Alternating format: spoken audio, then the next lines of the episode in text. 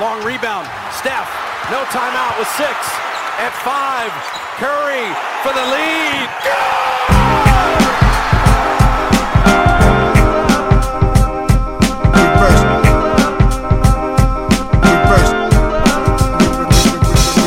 The game a game. The game is a game. The game is a game. The game is a game. Always, always,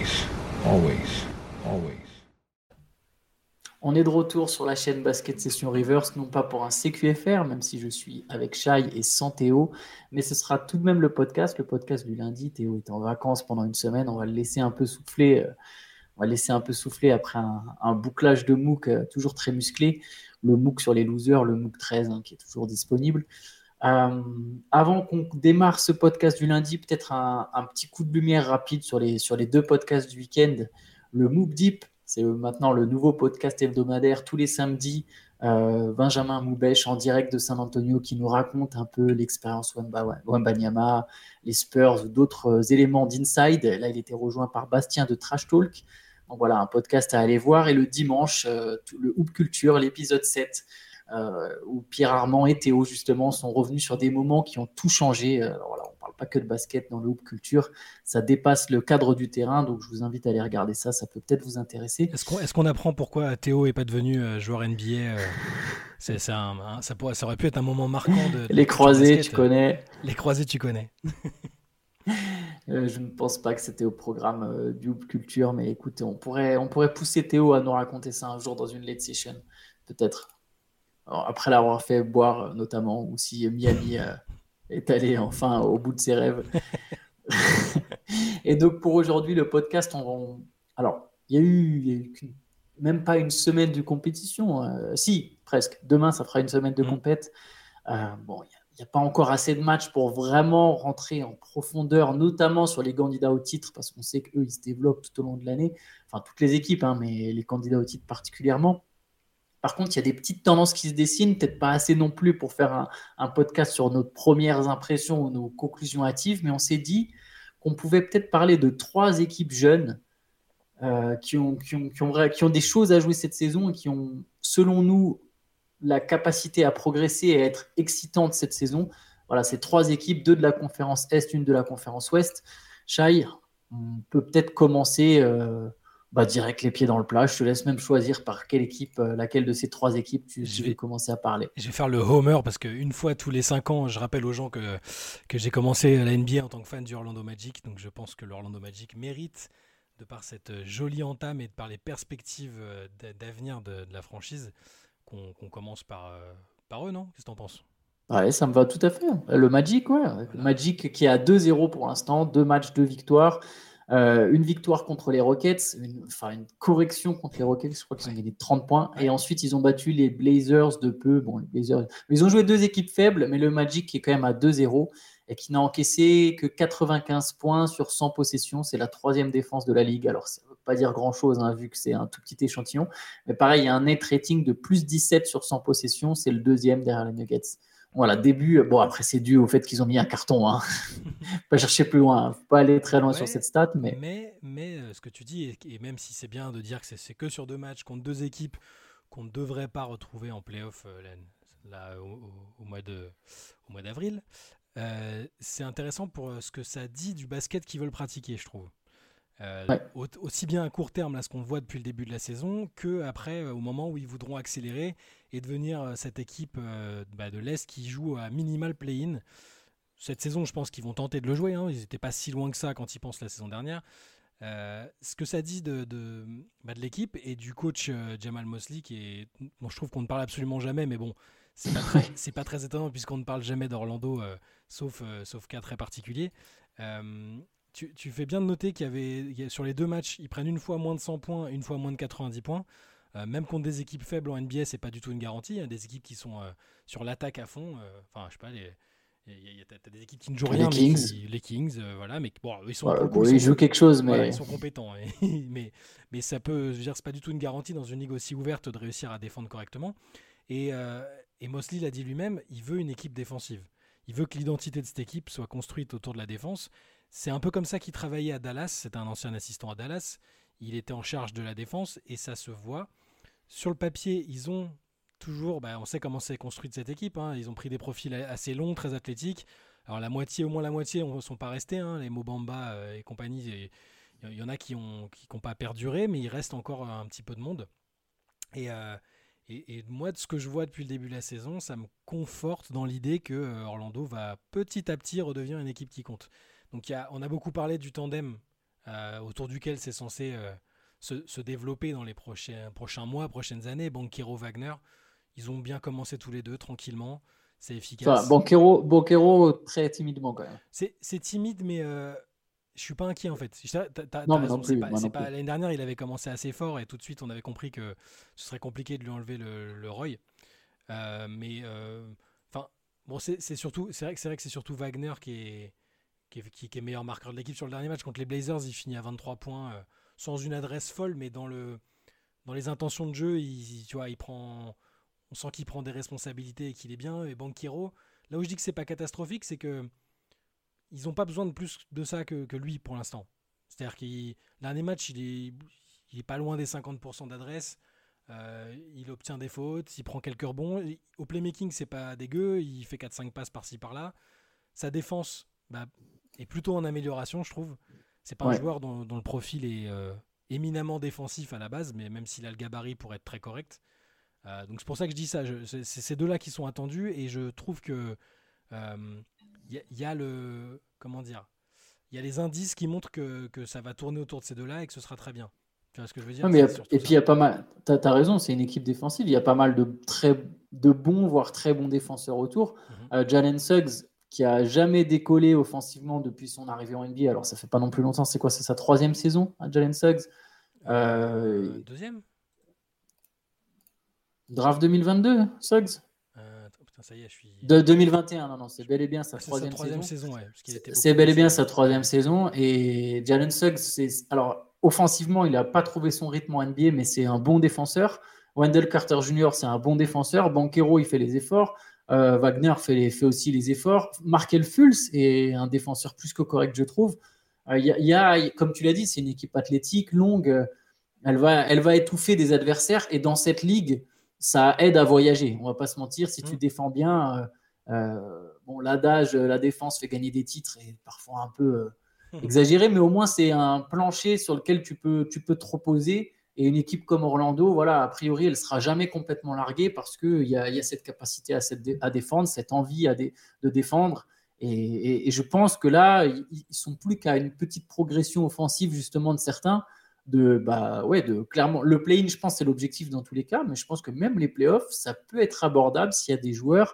euh, J'ai cité Fools, il a démarré euh, C'est encore un peu discret sur le début de saison. Banquero, il a vraiment pas pris beaucoup de tirs. Wagner est un peu maladroit. Si, si ça se développe offensivement, tu as quand même une équipe qui peut, je pense, aller en playoff. Ouais, parce que sur la défense, ce qui est intéressant de noter, c'est que les deux adversaires de, du Magic en ce début de saison, leurs deux coachs ont instinctivement, enfin sans, sans être sollicités là-dessus, cité leur défense comme, euh, comme un point qu'ils avaient vraiment gêné. Tu avais Billups qui avait dit la taille et l'envergure qu'ils ont est incroyable. euh, en général, on trouve pas ce type de taille et d'envergure avec un jeu aussi dur, donc ça aide. Ils jouent ensemble euh, et on peut voir qu'ils prennent du plaisir à le faire. Ça voltige de tous les côtés. Si tu veux être une super défense, il faut jouer avec une grosse intensité physique et c'est ce qu'ils font. Pour ça que euh, certes, ils n'ont pas que des profils défensifs, mais le coaching, euh, la qualité du coaching aide, je pense. Et Udoka, pareil, c'est un coach respectable quand même, qui dit ils ont été l'équipe qui a joué le plus dur depuis qu'on a commencé des matchs, même en pré-saison. Ils ont réussi à gagner chaque ballon qui était disputé, pris des rebonds offensifs. Ils ont été les agresseurs. Et il disait, on savait qu'ils allaient jouer comme ça, euh, mais je m'attendais pas à ce qu'on plie face à leur dimension physique. Tu vois, c'est intéressant que je trouve que les, les- les coachs adverses le notent et que c'est pas juste Mhm. euh, euh, des bonnes intentions. De toute façon, tous les coachs, tous les joueurs disent ouais, ouais, cette année on va défendre les gars, ou cette année c'est je vais progresser en défense, tout ça. Je- voilà. Et même Mosley lui-même, hein, il dit on est une équipe défensive.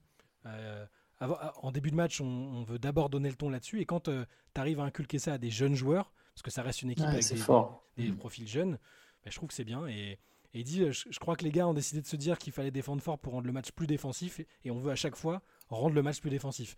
Vous verrez jamais le Magic, euh, il y, a- il y a plein de matchs qu'on on voit les scoring maintenant NBA, on en a parlé assez souvent de la tendance euh, euh, d'aller très vers l'attaque et d'avoir des matchs ouverts, euh, en tout cas en saison régulière. Bah, le Magic, vous, je pense qu'on les verra pas beaucoup accepter d'é- d'échanger des, un concours de tir à trois points. Ouais, euh, basket et- pour voilà basket. ouais. et du basket champagne. Donc c'est Et ça, pour moi, c'est le signe, c'est un signe plutôt encourageant d'une équipe qui veut progresser et qui va progresser.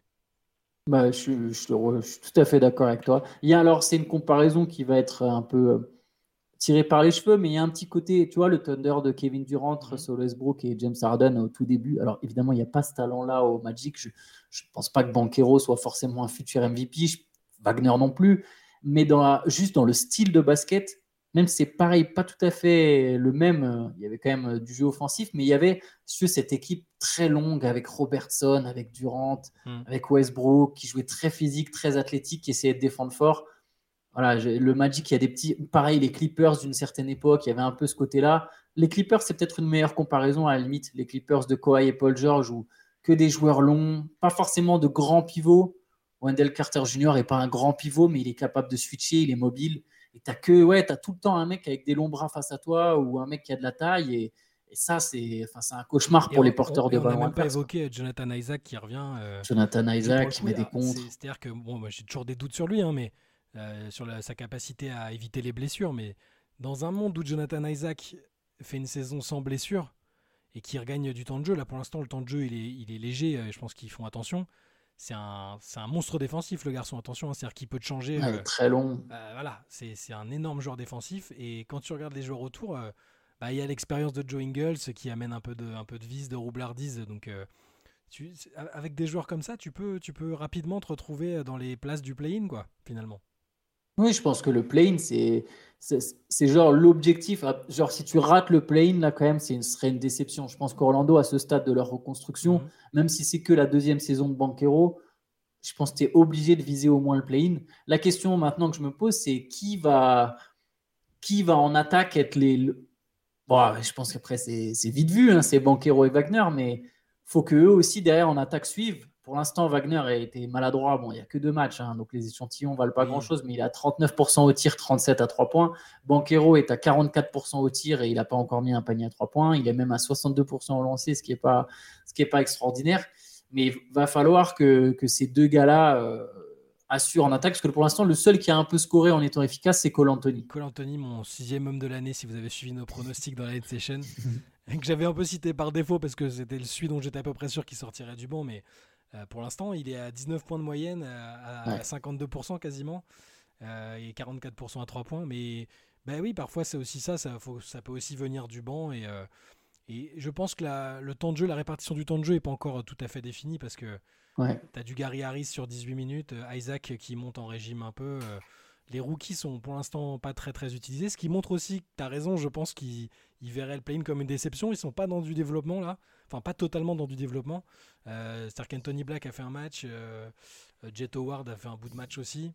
Ils ont ils ont l'air d'aborder la, saison sérieusement et pas juste en mode bon bah si on finit hors du play-in c'est pas grave tant qu'on développe les, joueurs. ils sont ils, sont sérieux.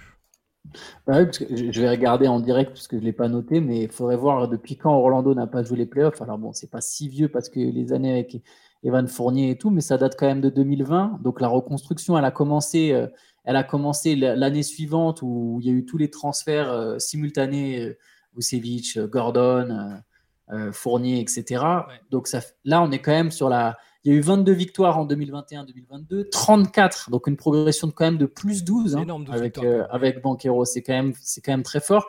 Là, je pense que la volonté, c'est de se rapprocher doucement des 40 matchs, quoi, des, des 40 victoires. C'est, ça, ça me semble être un objectif à peu près crédible pour, euh, pour, pour le Magic. C'est ça. Pour moi, s'ils évitent, on dit ça de toutes les équipes, c'est d'une évidence euh, bête, mais si eux, ils arrivent à éviter les blessures, c'est-à-dire que des joueurs qui malheureusement hein, ont des antécédents comme Markel Fultz, quand euh, Fultz, quand, il est, quand il évite les blessures, il est, c'est un numéro 1 de draft et c'est même si euh, on peut discuter hein, de la draft, est-ce que est-ce que c'est vraiment un numéro 1, tout ça. euh, quand il joue, pff, et c'est un meneur titulaire en NBA, et rien que ça, c'est déjà, c'est déjà solide. hein. C'est un gars athlétique, un gars, tu le disais tout à l'heure, qui peut défendre si ces gars-là, euh, Isaac aussi, et évidemment, ça tombe sous le sens, Banquero et Wagner évitent les blessures, bah c'est là, faut vraiment, faut vraiment se méfier de cette équipe. Si Su- Suggs, je parle même pas de Suggs, le pauvre, il est, j'ai pas son nombre de matchs depuis qu'il est en NBA, mais il a beaucoup, il a manqué beaucoup de matchs aussi. Il a pas pu vraiment. C'est un gars qui a été drafté haut, qui a été en finale NCAA avec Gonzaga, qui a un profil de mec qui peut réussir en NBA. Donc euh, à, à court terme, dans tous les cas, je suis d'accord. Si on doit faire un peu de prospection, euh, si on se projette, je, oui, le, le play-in me semble atteignable et je crois que je les ai mis en play-in dans le play-in dans mes pronostics. Et après, au-delà, il va peut-être manquer un tout petit peu de talent, mais ça peut Mm. rapidement se, ça peut rapidement être modifié si tu fais un trade, si tu utilises euh, un peu de tes assets euh, que tu as accumulés, que tu fais venir un joueur plus expérimenté peut-être, euh, ou alors avec des tours de draft, parce qu'il y a du beau monde qui va aussi arriver dans les drafts. Il, manque juste un tout, juste ça pour vraiment basculer, euh, je pense, une fois que cette équipe-là aura pris, euh, aura une année de plus dans les pattes euh, d'expérience collective. Il y, a- eu des discussions à un moment ici dans les discussions pour Fred Van. Il y avait souvent dès qu'il y a un meneur ou un arrière, je pense qu'ils seront dans les discussions pendant un moment pour Demar DeRozan en cours de saison. Qui est qui, voilà, Demar DeRozan qui est en- le- son contrat expire à la fin de l'année. Alors on verra si les Bulls le prolongent, si les Bulls le transfèrent. Mais c'est un nom qui des fois arrive du côté d'Orlando. Même si je trouverais ça un peu, il y a un truc qui me plaît au Magic, c'est regarde Franz Wagner 22 ans, Cole Anthony 23, Paolo Banquero 20 ans, Jalen Suggs 22 ans, Moritz Wagner il n'a que 26, c'est presque le plus vieux de l'équipe derrière Gary Harris. Ouais. Ah bon, sans compter Joe Ingles évidemment. Euh, Mark Elfus 25, Wendell Carter Jr 24. Euh, Jonathan Isaac, on pourrait croire qu'il est vieux, il a 26 ans. Ouais. Goga, Bitadze, il a 24 ans. Euh, bon, les rookies, évidemment, sont autour des 19-20 ans. Enfin, c'est une équipe très jeune qui Mm. progresse. Il y a souvent ce parallèle qui est fait avec le Thunder actuel, là pour le coup, pas le Thunder de Westbrook, dans le sens où c'est un peu son penchant de la conférence Est, où tu te dis, bah, tiens, il y a, il y a des joueurs intéressants, il y a un noyau dur intéressant avec une progression interne à suivre. C'est vrai que là, aujourd'hui, même si on devait les situer dans la hiérarchie, euh, est-ce que le Magic est si loin que ça, par exemple, des Knicks, qui pour l'instant commencent très doucement la saison Est-ce que c'est si loin que ça que les, Pacers, une autre équipe jeune euh, qui est intéressante? Enfin, tu vois, je, me dis, est-ce que c'est si loin que ça que les Hawks, des Raptors, etc. Le Magic a une vraie carte à jouer. Je serais presque. Alors, il y a un talent, il y a quand même la différence avec les Cavaliers, mais est-ce que c'est. Les Cavaliers ont quand même Donovan Mitchell, Darius Garland, Evan Mobley. Je suis obligé de nuancer un peu mon propos, mais est-ce que le Magic est si loin que ça? C'est vraiment derrière le si loin que ça qu'il faut voir. Tu vois. Non, parce que s'ils sont à- si on- les joueurs dont on a parlé passent tous un cap et que tu as un noyau dur de jeunes joueurs qui, sont, qui se connaissent bien et qui, et qui progressent, tu n'es plus si loin que ça. Après, euh, il manque le- encore le star power euh, que bah, d'un Donovan Mitchell. Oui, Euh, oui. même- Avec les Cavaliers, il y a une différence. Voilà, même, pense. Ga- même Garland est déjà All-Star. En fait, il manque juste que ces mecs-là montrent qu'ils ont le niveau All-Star. Wagner, je pense qu'il en sera pas loin. Banquero aussi. Ça fait déjà deux joueurs que c'est comme aux Cavs en fait. Après, Mobley, euh, Mobley, euh, il va l'avoir le niveau All-Star à un moment, je pense. hein, euh, ça, ça j'ai pas trop de doute là-dessus. Mais tu as raison, je pense que c'est pas, si, c'est pas si loin en tout cas. C'est pas, on, parle d'une équipe de Cleveland qui a, fini très haut la saison dernière avant de s'écrouler en playoff au premier tour. Mais sur le, sur le potentiel, ça peut, c'est pas si loin. Et je répète que c'est très bien coaché et que ça peut aussi faire la différence. Quand, même si tu as un petit déficit de talent, si tu crées quelque chose, tu as l'identité, le style de jeu, bah, tout de suite, tu, tu peux être mis dans la catégorie d'équipe. Je dis pas que Cleveland, c'est pas bien coaché, hein, mais on sait que Bickerstaff est un peu sous pression. Euh, je dis pas que New York, c'est pas bien coaché, mais on sait que Thibodeau est sous pression aussi chaque année dès que c'est un peu moins bien. Donc, euh, pour moi, il y, a plein de- voyants au vert. Et, de toute façon, à partir du moment où juste on recommence à parler un peu de l'équipe, parce que Orlando, c'est de l'anonymat constant, euh, quand, à moins qu'il y ait une superstar ou. C'est, euh, voilà. Donc, euh, le fait qu'on recommence un petit peu à en parler ici et là, je, je pense que c'est, un, signal, euh, c'est un signal positif.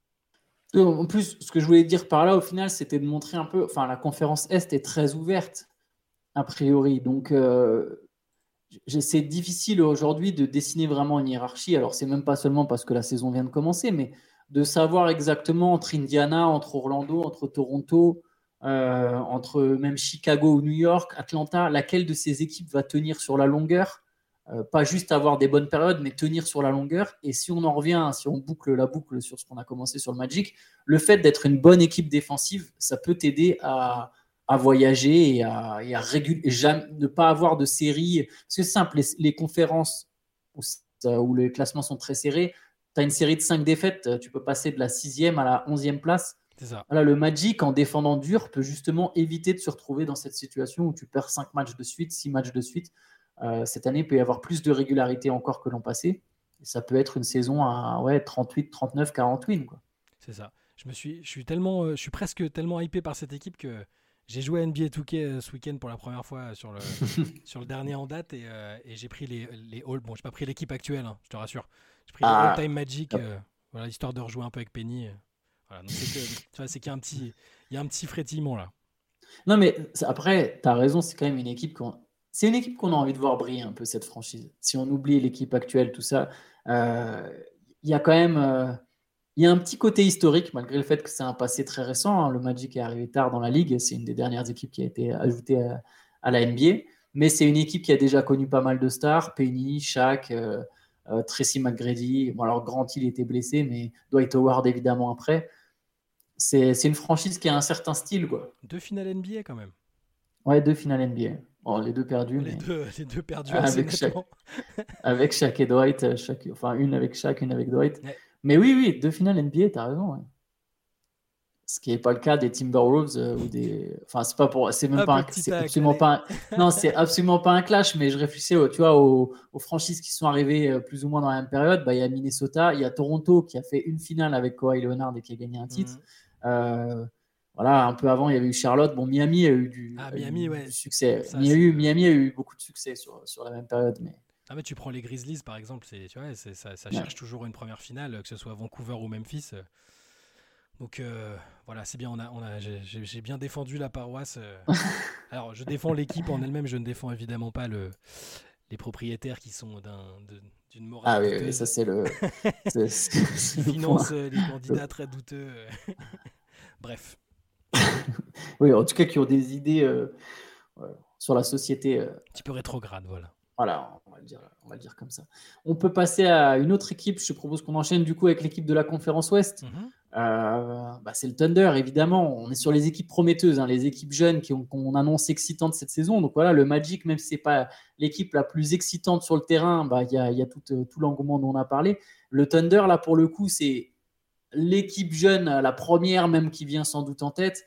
Tout le monde attend l'évolution du Thunder parce que chez Gildeus Alexander, parce que retour de Chet Holmgren. C'est marrant parce que OKC, c'est aussi un petit marché, sans doute même encore plus petit qu'Orlando. Et pourtant, c'est une équipe qui arrive à être toujours excitante d'une manière ou d'une autre. Il y a eu Kevin Durant, il y a eu Russell Westbrook, il y a eu Paul George, et maintenant tu as chez Gildeus Alexander avec Chet Holmgren, un groupe très jeune qui se construit ensemble. Et tu te dis, bah ouais, enfin, tu vois, OKC est toujours parmi les équipes que les gens ont envie de voir, quoi. Parce que Sam Presti, c'est un sorcier aussi, il faut dire. Enfin, c'est, c'est-à-dire qu'on peut critiquer certaines choses, euh, le fait que l'équipe bouge souvent, certains choix à l'époque. euh, les gens lui avaient reproché de ne pas avoir réussi à garder Harden, d'avoir euh, privilégié d'autres. Enfin bref. Mais il, se passe toujours des trucs avec lui. Il essaye toujours des choses sans se départir d'un certain côté humain. Il s'est jamais fait critiquer pour, bah, pour avoir tradé un mec. Euh, dans une situation compliquée, enfin de, de, de mémoire, hein, mais j'ai l'impression qu'humainement il est plutôt apprécié. Et il arrive, tu as raison, il arrive toujours à construire des trucs, à reconstruire, à, prendre des paris euh, compliqués euh, qui, sur le coup, paraissent un peu insensés. Et au final, ça, reste une équipe très, très, très, très intéressante. Et pour faire simple, bon, ça, on en a, on en parle beaucoup. Tout, tout le monde les attend un peu cette année. Ils sont à un stade plus avancé qu'Orlando, clairement, dont on vient de parler. Euh, c'est l'équipe qui a le noyau de jeunes le plus excitant, je pense. Euh, si on regarde, Ouais. euh, en tout cas là dans celle dont on va parler aujourd'hui, c'est celle qui est le plus avancée, qui a le noyau le plus excitant. Et, et parce qu'il y a, sur différents niveaux, as, bah, bah, déjà tu as un franchise player qui est, qui est déjà top 5 MVP de la dernière saison. Bon là, le timing, est- il vient de sortir d'un match, d'un de ses plus mauvais matchs quasiment en NBA en termes d'adresse, et où on a vu la différence justement entre euh, une équipe qui est déjà prête et championne Denver et une équipe qui, aspire à, atteindre ce niveau-là. Ok, ici, on l'a vu, euh, euh, des Nuggets euh, contre le Thunder. Mais euh, ouais, c'est excitant parce que tu as, as Shea Alexander, on vient de voir, on en a parlé ce matin de Chet Holmgren, qui est déjà, on voit déjà qu'il il va pas avoir besoin de beaucoup de temps pour être tout de suite euh, impactant, hein, on a compris.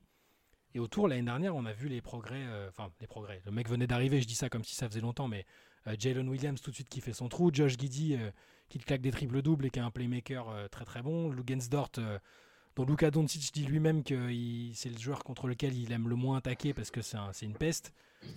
Et sur le banc, des petits joueurs ici et là, même si je pense qu'on parlera un petit peu de leur manque de profondeur pour être compétitif tout de suite, peut-être. Oui, tu as cité Josh Giddy. Je... J'ai cité Josh Giddy, ouais. ouais, ouais. T'inquiète pas, t'inquiète pas. J'ai pas oublié ton Australien sûr, t'inquiète. Mm. et oui, mais le, le 5 de départ, enfin le, le 5 a priori là, qui est celui qui débute la saison, il est, je veux dire, il est hyper excitant. T'as l'impression qu'il faut juste leur rajouter un an ou deux et, et, que c'est tout de suite euh, c'est ultra playoffable et ultra outsider. Mais le problème presque, c'est que vu que Shea a fait une très grosse saison et mm. qu'ils ont déjà été au play-in l'an dernier, ce coup de un an ou deux et c'est playoffable à coup sûr ou outsider, en fait, on veut qu'il soit playoffable, pas outsider, évidemment, parce qu'il ne faut mm. pas griller les étapes, mais on aimerait que cette équipe soit playoffable dès cette saison.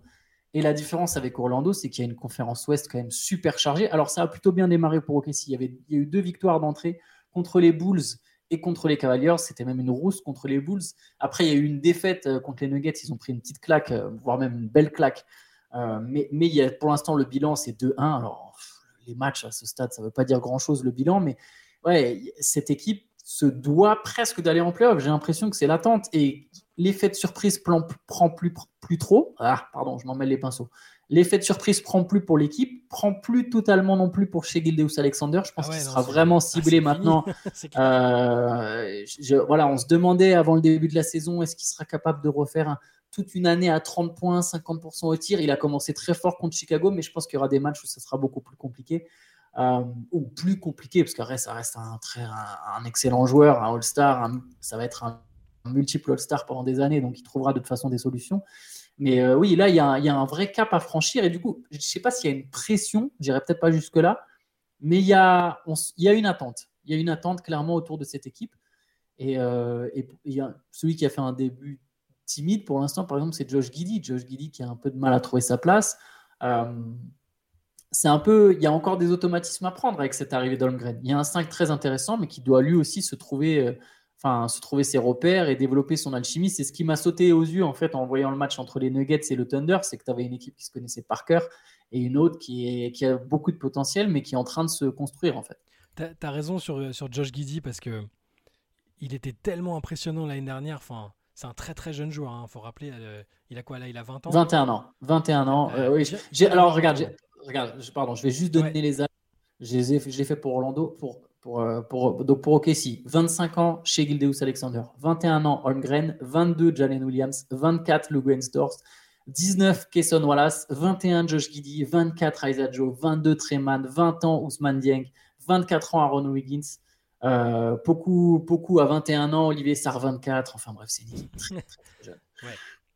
Mais euh, pour Josh Giddy, tu as raison, c'est un bon, encore une fois, c'est le début de saison donc mais j'ai l'impression que c'est celui qui pâtit le plus de de ce que tu as appelé les attentes et que moi je vais quand même, je vais même aller jusqu'à dire qu'il y a de la pression parce que bon, c'est un petit marché, les médias locaux, je pense, vont pas euh, se déchaîner sur euh, euh, sur les joueurs, mais il y, a, de la pression parce que ton franchise player est ambitieux. il avait déjà dit quand il a quand il a il avait balayé les rumeurs de trade et qu'il s'était engagé sur le long terme, il avait dit moi je suis là mais pour enfin c'est ambitieux tout de suite, je suis pas là pour de la reconstruction.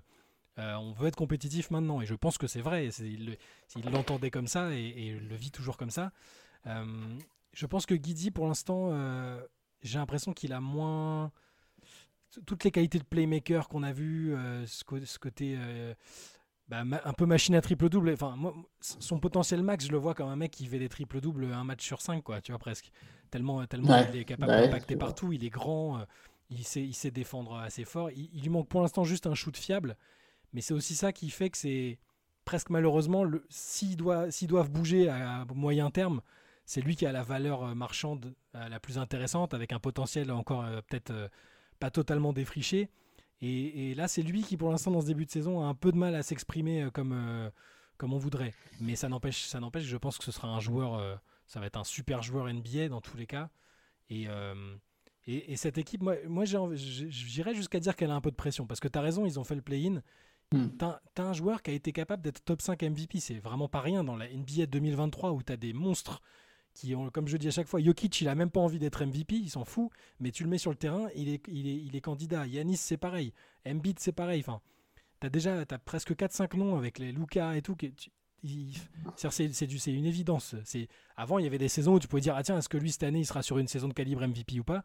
Là, tu sais que tu as quasiment 4-5 mecs qui sont, quoi qu'il arrive, candidats et, que, Shea ait réussi à être euh, en, plus au milieu dans une équipe qui était euh, pas classée tout en haut. C'est voilà, ils ont un, des meilleurs joueurs de la ligue et du coup tu peux pas te dire euh, tu, peux pas dire juste bah ouais bon allez le play-in à l'arrache c'est cool. Là il, même avec le, ce paysage qui est fou en termes de compétitivité, Ils sont obligés. Et, ils sont, et c'est une forme d'injustice. Ils sont très très jeunes. Même leur coach est jeune. Très bon coach, Marc Dagneau d'ailleurs aussi. Euh, même humainement, je le trouve super intéressant et très très. Euh, il, pareil, c'est le genre de mec qui a l'air d'être très très aimé de, ses joueurs et, euh, et, je l'aime beaucoup. Mais oui, oui, il y a une pression. Je, pense. Et par contre, ça veut pas dire que je pense pas qu'ils vont être capables d'y résister. Et je, crois en leur qualification pour les playoffs. Hein. Mais il y a, de la pression. Ouais, non, mais c'est vrai, tu as raison. Et au final, il y a quand même une forme de pression. J'avais oublié les propos de, de Shea, notamment après la signature de ce contrat. C'est vrai qu'au final, quand tu as un groupe de jeunes, c'est excitant, mais c'est aussi une horloge qui tourne parce qu'il y a des prolongations qui arrivent et qu'il y a des choix à faire. On va, sans doute en parler un petit peu, euh, mais tu peux pas, tu peux rarement garder tout le monde. Ou si tu gardes tout le monde, tu payes très fortement le prix et du coup commence à y avoir une vraie pression parce que ça veut dire que bah, ça c'est ton équipe. Voilà, ça maintenant c'est ton équipe. Un peu comme les Cavaliers, tu vois, au stade où ils en sont, bah tiens, ça c'est notre équipe. Maintenant, qu'est-ce en imaginant que Mitchell reste, euh, jusqu'où on est capable d'aller avec? Les ajustements deviennent plus difficiles une fois que tu as prolongé tout le monde. ça dépend évidemment des négociations entre si tu arrives à garder un de tes joueurs pour moins cher, tu, peux toujours t'en sortir. Mais a priori, une fois que si tu gardes tout le monde, tu, tu, te mets à avoir plus trop de flexibilité et le but, ça devient vite de gagner maintenant. Le Thunder n'y est pas encore. Je pense que tu as mis le point en parlant de Guidi, tu as, as, mis le point sur euh, l'un des points faibles du groupe, si on oublie le banc ou la, ou la manque de profondeur de la rotation, c'est le spacing. Guidi, je pense, ça peut être un joueur extraordinaire entouré de 3 ou 4 shooters. Mais là, il joue. Alors, pour l'instant, les joueurs du Thunder ont un bon pourcentage à 3 points, mais l'échantillon est beaucoup trop faible. On sait mm. qu'il n'y a pas de vrai spécialiste. Jalen Williams est capable d'en mettre, mais c'est pas un joueur qui va vouloir que jouer spot-up. C'est quelqu'un qui aime bien avoir la balle, qui aime bien driver. Chez Gildeus Alexander, c'est un, un, maestro du mi-distance, euh, mais au final, c'est pas un joueur qui prend non plus beaucoup de tirs à trois points. Bien sûr qu'il va en mettre, qu'il est capable de mettre des tirs, mais c'est pas son jeu non plus. Je, l'avais déjà dit, je pense que Chet Holmgren en fait est le meilleur shooter du lot. Le Dort, pour l'instant, il met ses tirs, mais on sait que pareil, c'est pas son point fort. Donc Guidi, il se retrouve un peu dans un rôle délicat, c'est que son partenaire de backcourt a vachement besoin de la balle. Euh, lui, bah, pour être efficace sans le ballon, il faut aussi qu'il mette des tirs, même si c'est un joueur capable de couper. Il, y a toujours, il trouve d'autres solutions hein, au Thunder, il y, a, du bon travail, mais à un moment, il faudra aussi du shoot. Et du coup, au moment de prolonger tout le monde, il faudra se poser la question de bah, est-ce qu'on veut vraiment prolonger tout le monde? Qui on sacrifie? Est-ce qu'il n'y a pas un ajustement à faire pour que ce 5 fonctionne encore mieux, etc. etc. C'est ce qu'on disait, on en parlait un peu ce matin, tu sais, je, t'évoquais la discussion que j'avais avec Gislain, euh, auditeur et ami euh, de l'émission. Euh, et tu avais raison de dire, euh, enfin, donc le propos de base c'était de dire que Holmgren était plutôt un poste 4, que ce serait intéressant de le mettre avec un, vrai poste 5 plus traditionnel, mais tu disais à raison que, que, si tu mets un vrai 5, il faut changer un peu la rotation autour et, qu'il y ait des shooters. Donc euh, ça voudrait dire qu'à terme, si c'est un, une lacune vraiment identifiée et qu'on se dit ils pourront jamais progresser s'ils n'ont pas plus de shooters, bah, ça voudrait dire que il faut que tu peut-être que échanger à terme Guidi, sauf s'il devient très fiable à 3 points, ce qui est une possibilité, euh, pour euh, tu le mets peut-être avec un pic et tu récupères, tu récupères peut-être un ailier shooter ou de, de, gros niveau. C'est enfin, c'est pas impossible. Mais moi j'aimerais bien, j'avoue que je suis curieux pour le à moyen terme parce que pour l'instant on va on va profiter de voir ce noyau, ces jeunes se développer ensemble. C'est quand même toujours le début des aventures comme ça. C'est toujours on aime bien se dire bah ouais moi depuis le début je les suis on, les voit progresser individuellement et collectivement. Et ça me fait penser que c'est vrai qu'on parle pas beaucoup de Kayson Wallace, qui est leur rookie cette qui est déjà d'une efficacité assez impressionnante tout en étant un très bon défenseur. Donc euh, lui aussi, je pense qu'il faut l'inclure dans ce noyau-là, au même titre que peut-être que, bah, que Ousmane Dieng, qui est peut-être encore un peu derrière dans la rotation pour l'instant, mais que euh, ça devrait le faire. Euh, à, terme, là, à moyen terme, si je devais imaginer des, des points d'amélioration pour, pour, faire de cette équipe un, bah, plus qu'un playoffable, euh, et je reprends à nouveau encore bah, bah, la discussion de ce matin avec, euh, avec Gislain. Il, me disait euh, ce serait top d'avoir un poste 5 type Valenciunas ou, ou même ou Vucevic, même si c'est pas un défenseur, mais c'est un super attaquant. Des joueurs comme ça, plus ancrés dans la peinture pour permettre à Holmgren de tourner autour. Un Holmgren avec un peu plus d'expérience, hein, qui, qui, qui, aura développé son jeu. Et, et tu récupères un shooter vraiment d'élite. Et là, tu as une équipe. voilà quoi, tu te rends compte, tu as Holmgren, Shea Alexander. Euh, Jalen Williams, qui est, qui, est, quand même super fort et qui est deuxième année. Enfin, cette équipe, il y a plein de possibilités, plein d'avenues à emprunter différentes qui font que tu peux être que confiant euh, dans cette équipe-là, en fait. Parce que même si ça marche pas très bien cette année, admettons, bah zut, ils échouent, euh, ils, sont, ils sont dans le play-in, et puis euh, peut-être même qu'ils se qualifient pas pour les playoffs, je sais pas. Ils ont, contrairement à d'autres équipes, ils ont, la, ils ont le matériel pour, pour faire des trades et pour, bah, pour basculer un peu peut-être vers autre chose ou pour, pour avoir. ouais, ils ont des alternatives, tu vois. Rien que ça, c'est ça le taf de Sam Presti, et c'est là que c'est un des meilleurs GM de toute la ligue, c'est que il a la matière première pour déjà être compétitif, même si c'est jeune, et si ça, si c'est pas aussi euh, euh, compétitif que prévu, il a aussi préparé le coup et il a, un- il a Mhm. de quoi faire un trade de malade avec euh, des joueurs. euh, je parlais de Guidi, avec Guidi plus un pic aujourd'hui ou même dans 6 mois, un an. Je pense que tu récupères du solide quand même. Ouais, je pense même si tu si on en fait, je pense qu'un trade Guidi plus un pic, ça n'arrive pas hein, parce que c'est plus un si le Thunder devait faire un trade de ce genre-là, je vois bien par exemple Guidi plus 3 pics, Ouais. tu vois, et là tu vas chercher euh, parmi les meilleurs joueurs de cette ligue. Ouais. Tu vois, genre, c'est vraiment tu veux chercher un autre top 10 player pour chez ou un autre top 2. Tu vois, par exemple, imaginons le Thunder avait voulu se mettre dans la course pour Lillard Mm. pour X. Bah, enfin, tu balances 3-4 pics, sachant qu'ils en ont des tonnes, et Guidi euh, plus un autre gars, et tu récupères Lillard quand tu veux. Ça n'avait pas de sens, ça n'a pas de sens pour ta construction. Mais euh, si tu voulais le faire, le Thunder, effectivement, a les atouts pour aller chercher. Après, euh, c'est pas une équipe qui sera réclamée par les, par les superstars, sauf si elle passe peut-être un énorme cap à un moment, et que du coup, les gens commencent à se dire Ah, tu vois. un peu de la même manière que Mitchell restera peut-être aux Cavaliers, on ne sait pas trop quel- de quoi, ça ferait son, de quoi sera, sera fait son avenir, mais il s'est retrouvé dans une équipe intéressante, euh, en progression. Il peut très bien se dire ah bah tiens, je continue là. Voilà, il peut y avoir un moment où si le Thunder passe un cap euh, en progression interne, mais décide de changer les choses pour viser encore plus haut et fait venir une star, la, star en question, si elle n'est pas trop vieille ou âgée, peut se dire bah tiens, c'est cool ici, je vais grandir avec eux, puis on va gagner des titres ensemble ou on va aller loin ensemble. Mais, euh, mais oui, tu as raison, il y a une porte de sortie, il y a beaucoup de flexibilité pour l'instant encore, et je pense que de, de toute manière, un trade, c'est pas à l'ordre du jour. Non. Euh, je pense que pendant encore au moins deux ans, ils vont même sans doute signer les mecs avant de prendre une décision de qui sacrifier, en fait. C'est ça l'ironie. C'est ça. C'est- Ils, vont d'abord voir, là, là, je pense que ils vont- ce qui est bien, c'est qu'ils peuvent se laisser la marge de la saison. Quand je parlais de pression tout à l'heure, c'était pas de la pression immédiate, genre euh, mince, notre meilleur joueur est en fin de contrat euh, dans un an ou deux, il faut. D'ailleurs, c'est- c'est- le contrat de Shea, c'est quoi? Il a encore au moins trois ans, non? Que je- Euh, bah, oui, je vais... tiens, je regarde ils un sont, pas sous, instant. ils sont pas sous une pression directe de il faut performer maintenant, sinon c'est chaud, il va vouloir partir. Enfin, je, en tout cas, je le, je le Oui, vois comme oui, ça. je pense qu'il est sous contrat jusqu'en 2027. euh, Voilà, bon. Voilà, il y a au moins deux ans pour passer un cap. Mais je pense que, tu vois, comme si tu, si le but, son but c'est le titre, tu sais que c'est pas juste, ah, du jour au lendemain, on va passer de rien à candidat au titre. Je le disais déjà pour les, pour les Grizzlies, je le pense aussi pour Zion, je le pense pour plein d'équipes, pour les Cavaliers. C'est pas juste tu perds un tour de playoff une année, puis l'année d'après, tu es champion NBA en fait. Hmm. Tu vois, c'est c'est une étape. Souvent, tu as une désillusion. Tu, tu arrives en playoff et puis tu sors au premier tour ou au deuxième. Il y en a une deuxième, ça se fait vraiment par cap. Regarde les- on peut regarder les Nuggets. Il y a eu des tonnes de caps avant que cette équipe arrive au Mm. titre. Sauf si vraiment tu, tu, tu, tu retrouves avec des super teams où là c'est un peu particulier. Euh, le coup du hit avec euh, LeBron James, c'est encore le hit, euh, fait les playoffs avant avec Dwayne Wade, ou le coup de LeBron plutôt à Cleveland. Mais sinon, si tu mises sur la progression interne de ton groupe, ton groupe, il doit passer par des épreuves et par des moments de déception. Et du coup, le Thunder, ça serait bien que bah, le plus tôt tu as cette fameuse sortie de route en playoff au premier tour, le plus tôt tu es armé pour tiens, bah, nous, cette saison, maintenant, l'an dernier, on a fait le premier round, cette année, on va au second et ainsi de suite.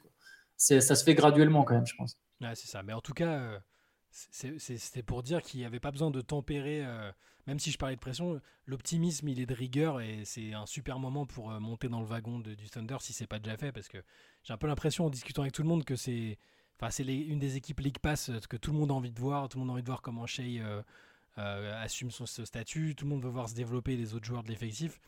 Mais même s'il y a une forme de pression, ils sont pas sans, alternative et, c'est comme tu le dis, c'est pas un- n'y aura pas de drame, euh, sauf évidemment, euh, s'ils s'ils finissent 14e, ça n'a aucun sens, mais, euh, là, pour le coup, ce sera un échec sportif, mais ça n'arrivera pas. Ils, ont, à la fois de la compétitivité maintenant et, de, et des portes, pour, la suite, donc c'est un super moment pour suivre, pour. Ouais, non, c'est clair. Ah, oui, ça- c'est une, équipe à voir cette saison et à regarder cette saison, à regarder jouer. Euh, il se passe souvent des choses. Il y a, il y a Holmgren dont au final on a peu ouais. parlé, on en a parlé Oui, dans le c'est ce matin, mais, mais il, y a, il y a des joueurs qui eux-mêmes individuellement sont très intéressants à suivre. Jalen Williams, par exemple, on, pareil, on en, on en parle très peu. On a beaucoup parlé de Guidi, de Shea, mais c'est vrai que c'est quand même un joueur qui a un potentiel intéressant. Holmgren, on en, bon, pour le coup, lui, on l'a évoqué dans des CQFR, Ouais, ouais. notamment celui de ce matin. Mais il est déjà, il est déjà énorme, honnêtement. euh, que, qui, grossisse ou non, il, il a tellement de choses déjà que. pour moi, c'est vraiment. Il lui manque juste de la répétition de match et. Et, euh, et- et ça va être. euh, Lui, pour le coup, je pense que la saison, euh, la saison blanche lui a servi aussi. Il a observé, pris la température. C'est. Je je sais sais pas quel plafond lui mettre, honnêtement. Mais être capable d'être fort des deux côtés du terrain, déjà, c'est. Je pense qu'on a affaire à un drôle de, un, drôle de bonhomme. Et, les parallèles des, carrières, des trajectoires avec, euh, avec Victor Wembanyama, à mon avis, c'est pas. on- avec Holmgren, on a rarement parlé d'un talent générationnel, ou en tout cas, euh, jusqu'à ce que Wembanyama arrive, euh, voilà. Mais il y a, quelque chose, je me, je j'arrive pas à mettre de limite sur ce qu'il va être capable de faire, en fait. Ouais, je, suis d'accord. En fait, il a un profil. J'ai du mal, moi, à savoir. Tu vois, sur plus tard, qu'est-ce que qu'est-ce qu'il peut être exactement? Mais il a un côté winner déjà, je trouve. Je me dis que c'est le genre de mec. Tu vois, ça sera. Tu vois, Zach Lavine, c'est voilà, c'est un peu triste ce que je vais dire, mais Zach Lavine, dès le départ, tu te dis, ok, il peut être fort. Tu sais, dès le moment où il commence à progresser au Timberwolves. Il y a un moment où tu te dis, OK, il peut être fort, mais tu n'arrives pas à l'imaginer en joueur qui pèse dans une équipe qui gagne. Dès le départ, il y a un côté trop pur scoreur, mais qui n'a qui a, qui a pas un jeu assez. Et le pire, c'est qu'il a bossé sur son jeu. Tu vois, c'est devenu aussi. Il est capable de créer pour les autres. Enfin, il a ajouté des choses, mais je sais pas, il y avait un espèce de truc superficiel. Voilà, ça. C'est un peu dur, mais c'est mon constat de Zach Lavine et ça n'empêche pas que c'est un très bon joueur de basket. Mais si tu me dis, ouais, Zach Lavine dans une équipe qui gagne, j'ai du mal à l'imaginer. Chet Holmgren, sur le peu que j'ai vu, alors c'est une conclusion hâtive pour le coup, je me dis, mais lui, il peut avoir, peut-être pas en tant que première option, mais si c'est ton deuxième ou trois, enfin deuxième homme, du- il y a un moment où il sera dans des équipes, il va réussir à peser parce qu'il pèse sur le jeu et il a un impact, tu vois, qui va au-delà de est-ce qu'il marque des paniers ou pas en fait. Mais c'est là le luxe. Chet Holmgren, juste par sa présence, tu te dis, c'est c'est fort. C'est ça le luxe qu'il a par rapport, euh, pour revenir à la comparaison avec Wembanyama, c'est que il y a déjà chez Gilgeous Alexander, il y a déjà une équipe avec Ah, des plus. joueurs, même jeunes, qui ont montré des choses. Euh, il n'y a pas besoin qu'il n'a pas la pression du franchise player qui doit à tout prix. euh, Ah, regardez, il n'a pas mis plus de 15 points par match ce mois-ci. euh, euh, ah, sa défense, enfin, c'est-à-dire qu'il il est impactant en défense, il est impactant en attaque, et il y a quand même deux mecs euh, au moins devant qui sont capables de mettre plus de points que lui, et il peut se concentrer sur euh, ce qu'il sait faire de mieux, tout en bah, peut-être prenant aussi des habitudes. Si à un moment dans la hiérarchie au Thunder ou ailleurs plus tard dans sa carrière, il se retrouve première option, ce qui, euh, moi, je je m'interdis pas de le penser, en tout cas, c'est très possible. Parce qu'on parle d'un type qui est Ah ouais, un mais- intérieur qui shoot, euh, qui a des skills, euh, euh, qui est énorme défensivement. Il faut, faut rien s'interdire avec lui. Donc, euh, et en même temps, il est dans cette position de luxe et confortable de pas être direct dans le spotlight principal aux, yeux des médias. Donc c'est c'est une position quasi rêvée, je pense, parce que c'est toujours plus c'est compliqué et Victor il le réalise là aussi. Enfin, tous les soirs, il va être le mec euh, ciblé. euh, tous- tous les soirs, euh, c'est lui que les gens, que les journalistes vont avoir envie d'entendre. Tous les soirs, c'est lui sur lequel il y aura le plus de tweets. Alors que là, là, c'est pas le cas. On va, j'ai l'impression qu'on va même pouvoir se concentrer que sur le positif avec Holmgren cette année parce que parce que c'est ce qu'on va voir de lui. Je, pour réagir à notre début de discussion sur qui serait éventuellement sacrifié, je serais tenté de dire qu'il n'y a que deux intouchables au Thunder, c'est Shea Gildeus Alexander et Holmgren. On verra comment ça se Ouais. développe par la suite. Et de toute façon, je pense vraiment, enfin, il n'y aura pas de trade pour l'instant. Jalen Williams, Guidi, Dort, c'est des joueurs qui, à mon avis, vont rester là. raison, même à moyen terme, on peut, Et- on peut réfléchir à moyen terme parce que Voilà, c'est ça. Oui, oui, c'est- c'est-à-dire juste, euh, on parle pas d'un trade ni cette année, ni même peut-être la prochaine. Alors Dort sur la prochaine peut-être, Ouais. mais, mais sur cette année et celle et la suivante, je vois ni Guidi, ni Wallace, euh, ni Williams, pardon, euh, être transférés. Euh, mais je pense que même à moyen terme, effectivement, il n'y a que deux intouchables. C'est ce, cet axe chez Gildeus Alexander, euh, Chet Holmgren, un espèce de, de one-two punch avec un guard un- et un intérieur, un big man. Et, et si tu arrives à trouver la bonne formule autour de ces mecs-là, alors ça peut rejoindre le côté ben, un pivot et un fort shooter, comme tu l'avais dit. Mm. Mais tu as une équipe qui est Mais très, très, Ce qui très, est très, génial, très c'est que sur les, les touchables, entre guillemets, tu peux récupérer des gros trucs parce que Ouais. s'ils sont tradés, ce sera pas parce qu'ils sont mauvais, je pense, clairement. Euh, Guidi, tout le monde a vu ce qui était Ah, c'est que tu vas faire. un gros un, un- un splash, quoi. Luge- Lugensdort, euh, alors l'attaque est un peu, à- c'est un peu variable, hein, mais tout le monde, enfin, je pense que toutes les équipes de la ligue sont conscientes que c'est le genre de joueur, que c'est le genre de stopper qu'un contender adorerait avoir. Enfin, tu vois l'enfer qu'il met sur, des, sur les meilleurs joueurs de la ligue. Euh, Jalen Williams, on a vu qu'une seule saison, mais ce qu'on a vu, c'est déjà bien chaud. Il est bien mature, euh, bien fort aussi. Donc, euh, voilà, c'est voilà, situation euh, super, euh, super excitante pour, pour OKC. Mais, de toute façon, j'ai- j'ai- j'aimerais rajouter un truc sur les salaires. Ouais. En fait, le Thunder, en ayant autant de jeunes, parce que ce, qu'on- ce dont on peut être sûr, c'est que le banc, en fait, ça va tourner, ça va bouger. Il y a un moment, le Thunder, le banc, à mon avis, sera composé de vétérans récupérés avec des tours de draft euh, qui serviront plus, ou avec justement quelques rookies de temps en temps. Il y aura toujours un ou deux jeunes qui débarquent à la draft parce qu'ils ont des tonnes de pics. Il ne faut pas garder tous leurs pics, mais il y aura forcément toujours des jeunes. C'est pratique d'avoir deux, trois rookies on va dire deux, deux rookies pour une équipe ambitieuse, parce que ça complète ton effectif. Si tu prends des rookies NBA ready, un peu comme a tenté de le faire les Nuggets cette saison, même si pour l'instant on les a pas encore trop vus les rookies, euh, il y a ce côté, bah, je remplis mon effectif pour pas cher. Mais là, le Thunder, Lou Dort, il est prolongé, il, touche, 10 il va toucher jusqu'à 17 millions la saison jusqu'en 2027. Donc pour l'instant, ça va être plus qu'honnête une fois que le cap augmente. Chez, il, il va toucher 40 millions en 2027. J'imagine qu'il touche, qu'il qu'il va négocier une extension, mais pareil, 40 millions, bientôt 40 millions, c'est même plus les superstars de cette ça, ligue. C'est ce que j'allais te dire. ouais. Le, le Thunder à 91 millions, euh, c'est largement sous le cap pour 2024-2025. Ensuite, à 63 millions pour 2025-2026, mais il y aura effectivement les prolongations qui arrivent de Guidi, et puis en plus, juste après, il y aura celle de Jalen Williams euh, l'année d'après, donc il y aura quand même de l'argent à investir euh, qui sera mis là-dedans, mais il y a, quand même, mine de rien, de la place, en fait. Il y a de la place, euh, y a de la place dans cet effectif, il y a de la place dans cette masse salariale. Donc, et si cette, équ- si cette équipe progresse plus vite que prévu, il y a moyen qu'ils se retrouvent à un moment à avoir non seulement une équipe forte, mais encore un peu de flexibilité pour en cours de saison, je sais pas, on imagine la saison 2025-2026, avoir de la flexibilité pour faire venir, euh, je sais pas, deux mecs ou un mec à 17-18 millions, un vétéran qui sortirait du banc et un autre à 12 millions qui pourrait débarquer en cours de saison. C'est ça, tout est, tout est envisageable et, et à nouveau, euh, pour conclure sur eux, ça, ça me prestige. Je suis, euh, je suis Ouais. admiratif de tout le travail qu'il fait. Alors on peut, on peut ne pas aimer euh, le fait qu'il y ait eu plusieurs, plein de projets différents, euh, certains n'ont pas marché, euh, d'autres. euh, Enfin voilà, c'est une des équipes Walif euh, au KC, euh, le KC avec Westbrook, KD, tout ça, mais il, il a tellement de ressources pour, euh, pour euh, réussir à reconstruire et d'audace pour reconstruire et d'inventivité pour reconstruire que, que le Thunder est bien, est bien gardé. Oui, bah, c'est très belle conclue pour le Thunder. On va parler, on va parler d'une autre équipe, de notre troisième équipe du coup de ce podcast. Euh, et ça tombe bien parce que c'est l'équipe qui affronte le Thunder ce soir. Si je ne dis pas de bêtises, j'ai vérifié avant.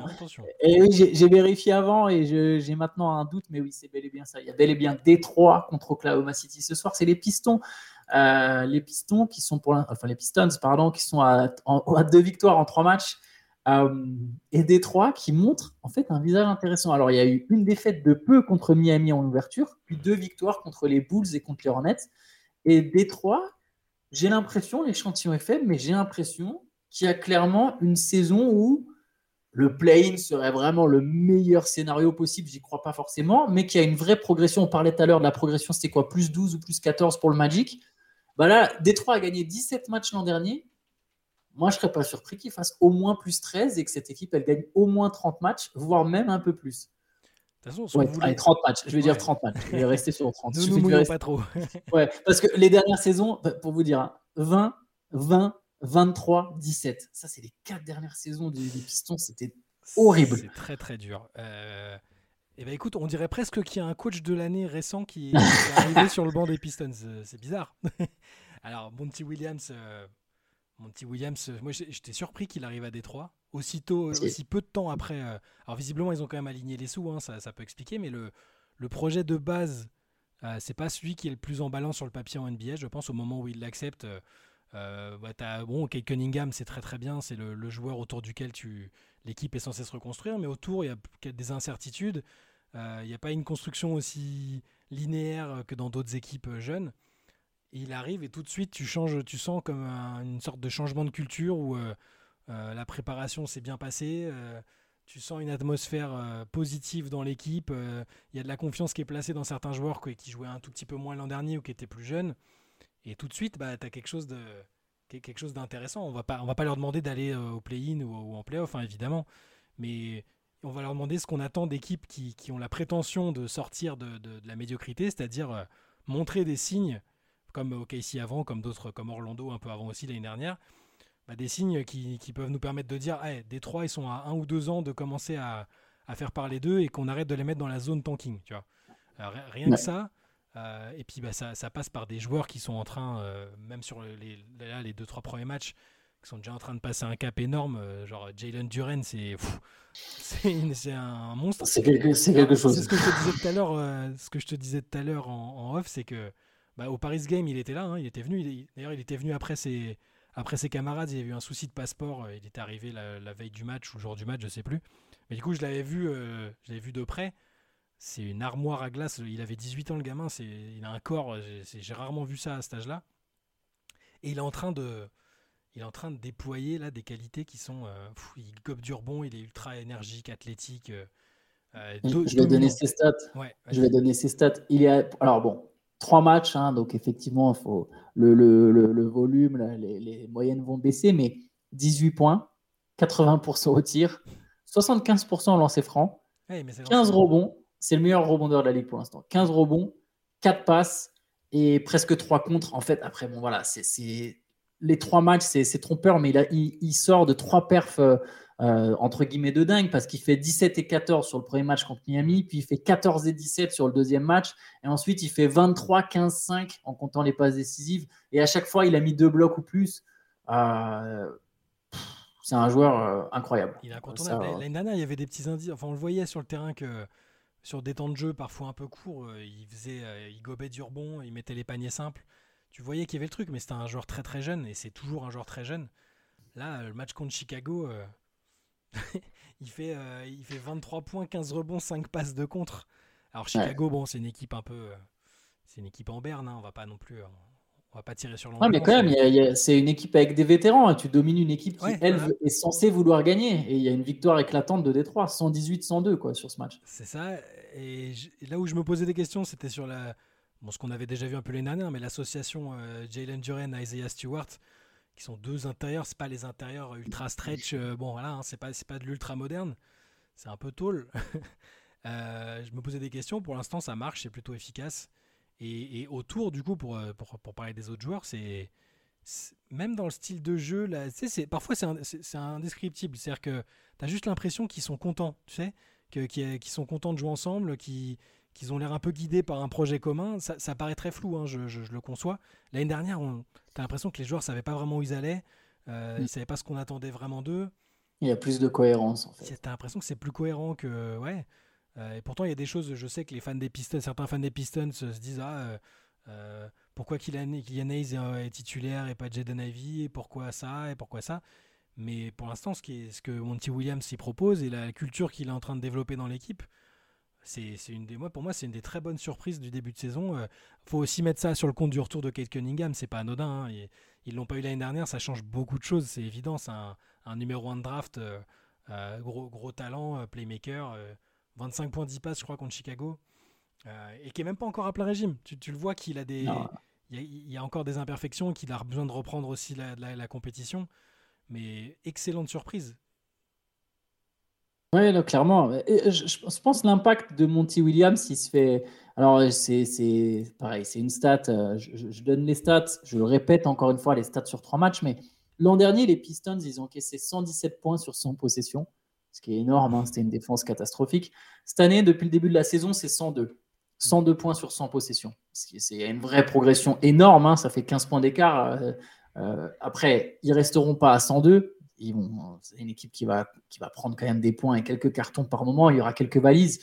Mais euh, c'est une équipe qui clairement est partie pour euh, progresser fortement en, défense. Et ça, je pense que c'est déjà la touche Monty Williams. C'est un accent, Il a mis l'accent là-dessus et ça explique sans doute le fait que Kylian Hayes est titulaire. Il y, a, des bons défenseurs dans ce 5 majeur. Euh, entre Ozar Thompson dont on va parler, Kylian, Kylian Hayes. J'ai l'impression que Détroit, même si je partage aussi ce que tu dis sur cette, euh, espèce de, bah, de truc de groupe on sent qu'il y a une espèce d'atmosphère différente et puis on le voit avec la défense. J'ai l'impression que pour l'instant, Détroit n'est pas du tout au même stade que, Orlando et Oklahoma City et que du coup, on n'est pas encore vraiment sur le groupe, même si on peut le voir un peu sur certains aspects, mais plus encore sur les individualités quand même. C'est plus certaines individualités qui se distinguent et, bah, voilà, et là, c'est Jalen Dur. Euh... Ouais, Jalen Duren, ouais. Jalen Duren, oui, il y a Jaden, il y a Jaden. Jalen... il y a trop de Jalen en NBA, de toute façon, c'est un ouais, fléau, il faut, il faut vite. Donc Jalen Duren et Kate Cunningham, qui sont quand même les deux locomotives. Et j'aimerais du coup parler un peu d'Ozar Thompson, parce que je le trouve ultra wow, intéressant chaud, en fait. Et pourtant, c'est pas le rookie qui met des points hein, pour l'instant. J'ai même plus sa moyenne de points, mais ça doit être très faible. Mais par contre, défensivement, il est tellement en avance sur les joueurs de son âge. On l'avait vu, hein, en même Summer League pré-saison, où on mettait énormément de pincettes parce que c'était justement de la Summer League et de la pré-saison. Mais tu vois, cette fluidité athlétique dont on n'arrête pas de parler, quand tu, visuellement tu la vois, par exemple, bah pour euh, Amen Thompson, on l'a un peu plus vu en attaque. Et pour son, pour son frère, là, on l'avait vu en défense déjà. Il y a des instincts, la capacité à combler des distances, à anticiper des, des choses. Euh, et là, on le voit même en, NBA déjà, c'est hyper, prometteur. Donc, euh, je suis d'accord avec toi. C'est-à-dire que là, on assiste plutôt à. Ils sont dans une phase où ils doivent déterminer qui, euh, doit rester par la suite, presque. C'est un peu impitoyable, mais quels sont les jeunes sur lesquels on veut vraiment miser pour, les prochaaines années? Lesquels vont entourer ceux qui sont assurés d'être là? C'est-à-dire, bah, j'imagine Kate Cunningham, et même si ça fait que trois matchs, je pense que Duren, ils l'ont pris, ils l'ont pris assez haut l'année dernière et ils ont un projet pour lui, clairement. Euh, ils ont besoin, on voilà, on, va voir, ils ont besoin de voir qui va, qui, peut faire partie du projet. Donc c'est un stade un peu différent, mais euh, mais c'est super. Euh... Après, ça, ça m'étonne pas en, en, dans le fond, parce que euh, Monty Williams, c'est un, des meilleurs au niveau de, la motivation et de la pédagogie. C'était déjà le cas partout où il est passé. Les speeches, il fait toujours des super speeches. Ça n'enlève rien à ses qualités tactiques. Hein. C'est pas, je dis pas du tout qu'il est pas bon tactiquement. Mais là, tu vois, il change complètement de contexte. Il passait d'une équipe où il était parmi les contenders euh, à, à, une équipe de jeunes où, euh, où il a besoin d'utiliser une approche différente sans doute, mais je pense qu'elle est quand même euh, adaptée à ses capacités, tu vois. Et euh, pour l'instant, Détroit, alors là, on parle, de on parle du, du, moment présent et qui est déjà très très intéressant. Mais du coup, moi, je reprends un peu espoir pour les, pour les prochaines années parce que je t'avoue que ça faisait partie des équipes en tout cas avant la nomination de Monty Williams et avant ses premiers matchs, je me disais, il n'y a, pas beaucoup d'ambiance dans la salle, alors que c'est une ville un peu mythique en termes de basket. Euh, euh, il n'y a, y a, pas, l'étincelle qui fait que tu as envie de t'intéresser à l'équipe. tu vois C'était un, un, peu triste. Là, il commence à y avoir un petit truc. C'est aussi pour ça qu'on a choisi d'en parler. Et, euh, ouais, faut, on peut commencer à les suivre avec intérêt, je pense. Mais pour moi, l'ossature Cunningham, Thompson, Duren, alors bon, ça écarte euh, les autres. Ça ne veut pas dire que les autres sont pas intéressants. Stewart a des trucs intéressants, Ivy, Hayes, etc. John Ivy, qui est un joueur que j'adore, je, je, trouvais très intéressant mmh. l'an dernier. Mais là, tu as cette ossature. J'arrive à imaginer, en fait, dans le futur, une équipe où il y a Cunningham, Thompson et Duren qui jouent ensemble. Cunningham étant le playmaker un peu star. C'est marrant, c'est pas un joueur très rapide, mais il sait créer des différences. Euh, c'est un bon playmaker il, a quelque chose. Et euh, pendant les entraînements de Team USA au mini-camp d'entraînement, apparemment, il avait dominé au point où Team USA lui a dit ouais. Mais tu veux pas venir pour la Coupe du Monde? Parce que bon, t'es prêt. Et lui a dit Non, pas là. Il a vais tranquille. Euh, ouais, voilà, il, il, a dit Je vais tranquille. Mais il, il, a, il a ce facteur star en fait mm. sur le terrain. Franchement, il a ce côté bah, Je vais être à un moment le meilleur joueur sur le terrain, ce sera moi tous les soirs. Tu vois. Entre guillemets. Je ne dis pas qu'il deviendra le meilleur joueur du monde, loin de là, mais voilà, il a, il a ce côté euh, potentiel All-Star et multiple All-Star dans les jambes. Jalen Duren, c'est un pivot impressionnant, on en a parlé un peu, mais bah, c'est un rim runner. Hein. On est dans le registre rim runner, mais bonne vision du jeu. Et je dis même pas ça par rapport à ces quatre passes, c'est vraiment sur des détails. Genre, tu sais, ce genre de pivot qui, après avoir posé l'écran, ça, il roule, on double sur le meneur parce que toujours ça va doubler sur Cunningham. Il a la balle, mais il est encore trop loin du cercle pour vraiment y aller. Et il arrive à voir la coupe. Ces genres de détails. Euh, voilà, Nurkic le fait bien, ça par exemple. Draymond Green étant le master absolu, de, mais bon, lui, c'est pas vraiment un pivot rim runner. Mais euh, il a cette vision du jeu. Il court bien, il court bien. Je l'ai vu prendre en drive euh, un intérieur des bouts. Je pense, par défaut, je veux dire que c'était Vucevic, mais je suis plus très sûr. mais il a pris en drive un mec depuis la ligne à trois points. Et j'étais là, mais attends, il sait déjà faire ça. Je me dis, bon, il y a, y a, vraiment quelque chose. Et Ozar Thompson, il y a sa défense. Alors, pour l'instant, il est absolument inefficace en attaque. Il est à 26% au tir, 20% à 3 points, mais c'est une machine à rebond. Mm. Il en prend, là, il est à 10,7. Bon, ça va baisser, hein, ça va évidemment baisser, mais c'est un joueur qui est athlétique et qui va au rebond. Il est à 4,7 passes. Il a lui aussi Ouais, un petit potentiel passes, de playmaker. Après, bon, pareil, c'est le début. Peu importe en fait les stats, même si à la fin de l'année il finit à 3 passes, déjà 3 passes pour un rookie ailier, c'est pas mal. Mais il a ce truc, il a ce petit côté un peu. euh, il y a un des commentateurs qui des pistons euh, qui l'a ou des Bulls pardon qui je je sais plus si c'est celui des Bulls ou des pistons qui l'a comparé à Scottie Pippen toute proportion gardée évidemment mais voilà il a ce côté bah moi je vais être un all around et du coup tu imagines un pivot euh, rim runner un all around qui et un un et un franchise player tu as déjà en fait une base super solide alors pas pour tout de suite hein, mais tu as, un truc sur lequel tu peux travailler et autour tu vas changer des pièces et tu verras bien qui colle qui colle pas tu as encore le temps pour ça Ouais, et puis t'es pas. On, on, raye même pas de la liste euh, Kylian Hayes, parce que vous aurez remarqué qu'on Ouais. pas, on le met pas dans le noyau sûr d'être là, mais là, là déjà, là déjà il, il- il a une place de titulaire et un coach qui croit en lui, clairement. Parce que il- Ouais. il- pour l'instant, il lui maintient sa confiance et pendant toute la pré-saison, euh, il arrêtait pas de dire qu'il trouvait que c'était quasiment le meilleur défenseur de l'équipe, euh, qu'il adorait sa manière de jouer et tout ça. Donc déjà, euh, même si euh, il joue un peu moins que les autres, parce que là, il, contre les Bulls, il a une vingtaine de minutes, je crois. En, Euh, en fait, à chaque fois, les minutes d'Ivy montent et celles de. Ouais, voilà, bon. Mais au pire, je veux dire, au pire, c'est, c'est- il joue 20, allez, entre 20 et 25 minutes en backup, admettons. C'est aussi un moyen de, se, de progresser en NBA. Hein. C'est pas, c'est pas déshonorable. C'est sûr que c'est un lottery pick, donc tout de suite on s'attend. en plus, c'est un Français, on a beaucoup d'attentes pour lui, mais je suis pas sûr qu'il progresse moins dans un registre comme ça avec ce coach-là que l'année dernière dans l'espèce de bazar euh, où on savait pas du tout qui faisait quoi et quel, étaient le, quel était le projet de l'équipe. Euh, je suis pas sûr qu'il progresse moins cette année, quel que soit le rôle qui lui soit confié. C'est tant qu'il a ce temps de jeu-là et que c'est une équipe qui, a une dynamique un peu positive et de progression. Voilà. Et puis, euh, je, c'est pas impossible qu'il soit, fasse partie des plans, euh, des, plans à l'avenir. On verra. En tout cas, là, il a l'opportunité. euh, parce que franchement, quand on en parlait à l'intersaison, on avait un peu peur. hein. On n'était pas sûr du tout de ce qu'il voulait pour lui. euh, On savait pas si, euh, il y avait des rumeurs de trade vers Dallas, euh, des trucs comme ça. On, on savait pas. Là, là, il joue dans une équipe qui, pour l'instant, tourne. de manière plutôt agréable. Donc on va rester prudent, mais c'est déjà intéressant. Puis c'est intéressant, forcément pour le public français, on se dit tiens, année olympique, qu'est-ce que ça donne sur le terrain Kylian Hayes? Bon, voilà. Bah, moi, je suis quand même moins optimiste que toi. Mais je, je vois ton élan d'optimisme. euh, enfin, je suis moins optimiste. Je suis optimiste. En fait, moi, je crois en Kylian Hayes. Je trouve que c'est un bon joueur de basket. Je trouve que c'est un bon joueur de basket. Euh, je pense que si on regarde que ses stats, oui, on va se dire ah mais qu'est-ce qu'il fait là? Mais en réalité, l'an dernier, c'était vraiment un joueur intéressant sur la deuxième partie de saison. Euh, c'est un joueur que j'aime bien. Il lui manque un truc, c'est un tir. Kylian Hayes, il faut qu'il mette des tirs. Kate Cunningham, il a la balle. Les défenses, elles, laissent des boulevards à Kylian Hayes. Faut qu'il faut qu'il punisse. Faut qu'il y ait une progression au tir. Et, et mine de rien, là où je suis plus pessimiste que toi, c'est que bah, déjà sur les trois matchs, j'ai vu ses minutes baisser. Je vois ses minutes baisser, je vois que Jaden Ivy, ses minutes monter, je vois Jaden Ivy mettre des points. Et je me dis, hmm, à un moment, si Thompson et Jalen Duren défendent très fort et que, et que Monty Williams se dit non, mais j'ai besoin d'un mec qui met des shoots, combien de temps Kylian Hayes va être dans le 5 Après, oui, je suis d'accord avec toi sur le fait qu'il peut progresser, mais on est dans un truc où il y a beaucoup de concurrence. Tu avec plein d'autres jeunes, il y a plein de mecs sur ton poste. Euh, dans ce genre d'équipe, que ce soit le Thunder, le Magic, des équipes qui, qui draftent chaque année des rookies, qui ont chaque année eu des choix de draft intéressants, tu dois vite te montrer en fait. Sinon, tu peux vite disparaître d'un projet. Et si tu disparais d'un projet, tu as cette étiquette Ah, c'est le mec qui n'a pas percé quand il jouait dans telle équipe en reconstruction. Tu vois. Ouais. Et, et derrière, faut... on le voit avec Nilikina, tu vois. Bah, après, Hayes n'est pas, est pas le même joueur. hein. Hayes, a- il a un impact sur le jeu, vraiment. Je, je trouve qu'il a un impact sur le jeu. Mais il faut qu'il mette des tirs. Il faut qu'il mette des tirs. C'est vraiment le point faible. Là, il à- la saison reprend, il est à 29% au tir, 25% à 3 points. Après ponctuellement, Il, regarde. il y a eu trois matchs. hein. Il y a eu Ça, trois matchs. là sur dernier, Il y a eu une progression l'an dernier, en fait. Ça sur, qui est sur dommage. celui contre les Bulls.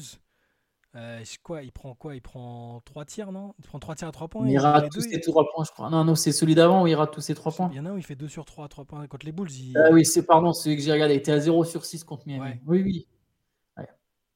Mais il est passé de 31 minutes à 29 puis à 23. Tu vois? Ouais, ouais, ouais. Non, non, mais, mais, c'est- oui, oui, t'as raison. C'est un peu, non mais c'est un peu, c'est un peu incertain. Ça va être une des intrigues aussi. euh, C'est aussi, c'est aussi c'est pour ça que qu'ils vont être intéressants à suivre parce que c'est- toujours les moments où on détermine qui, qui, qui, qui fera la suite de l'aventure ou pas, hein, c'est ça. Et, et là, il a l'opportunité, en tout cas, on pourra pas dire qu'il n'a pas eu, euh, euh, Ouais. qu'il a pas eu l'occasion. Pour revenir sur Nilikina, par exemple, moi je considère qu'il y a eu tellement de changements de coach, de GM, de style de jeu, Ouais. de machin, euh, et que parfois il est sorti des rotations. Il a, il a eu moins de temps que Kylian Hayes, je pense, euh, et avec une pression différente pour faire ses preuves. Du coup, là, Hayes, on pourra dire, il a eu, il a eu les minutes, il a eu les opportunités.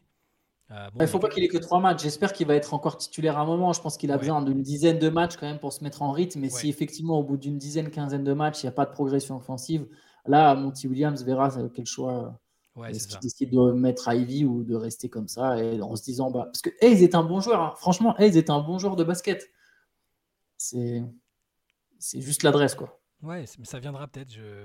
Il y a des joueurs, bah, bon, je suis d'accord, hein, c'est il y a qui semaine Tu as des joueurs qui, qui, qui, qui arrivent jamais à franchir le cap euh, avec ou sans travail spécifique, hein, mais euh, je, je- pense à un exemple. tu- tu- vous, allez dire que c'est, enfin, c'est pas la même, euh, c'est pas la même ligue, c'est pas pareil, mais il y y a un exemple ultra frappant en WNBA, c'est Jackie Young, donc qui faisait partie de l'équipe des Aces qui a, qui a gagné le titre là. Ça fait, en fait, en début de carrière, donc c'était numéro 1 de draft.